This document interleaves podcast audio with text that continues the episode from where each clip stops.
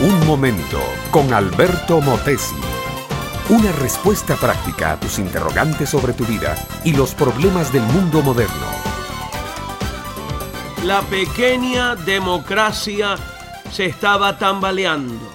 Una nefasta alianza política estaba dando al traste con las aspiraciones del pueblo. Sí, Ahora tenía garantías sociales, código de trabajo y hasta nueva universidad.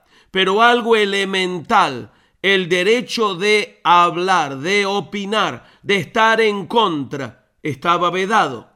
Por eso aquella noche el gobierno mandó que se cortara la transmisión de radio. ¿Cómo era posible que ese campesino descarado se atreviera a hablar así del gobierno?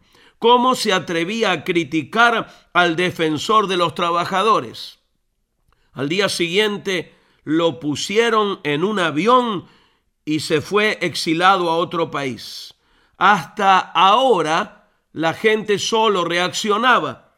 Un día el campesino regresó del exilio el gobierno volvió a ser de las suyas. Su candidato perdió las elecciones, pero un Congreso vendido al totalitarismo de su época anuló los resultados. Entonces el campesino entendió que se acababa el tiempo de la reacción y comenzaba la hora de la acción.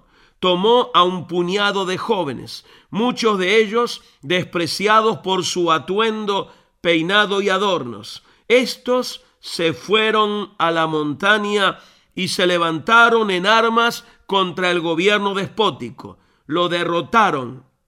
Establecieron un nuevo gobierno provisional, disolvieron el ejército, pusieron la casa en orden, sanaron la economía, crearon instituciones de servicio y finalmente le entregaron el poder al candidato triunfador de las últimas elecciones.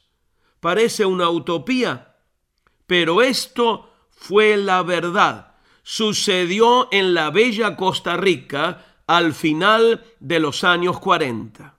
Por muchos años, mi amiga, mi amigo, los hombres solo hemos reaccionado con la vida. Pero está llegando el tiempo de la acción. Hay un ser que vino para robar, para destruir y para matar. Y los hombres hemos estado de espectadores, viéndolo como nos roba el mundo, nos roba la paz, nos roba el poder, nos roba la seguridad, nos roba la familia, cómo nos destruye por dentro y por fuera. Y finalmente lo estamos viendo matar a nuestros hijos en el vientre de la madre, en las calles y en la guerra.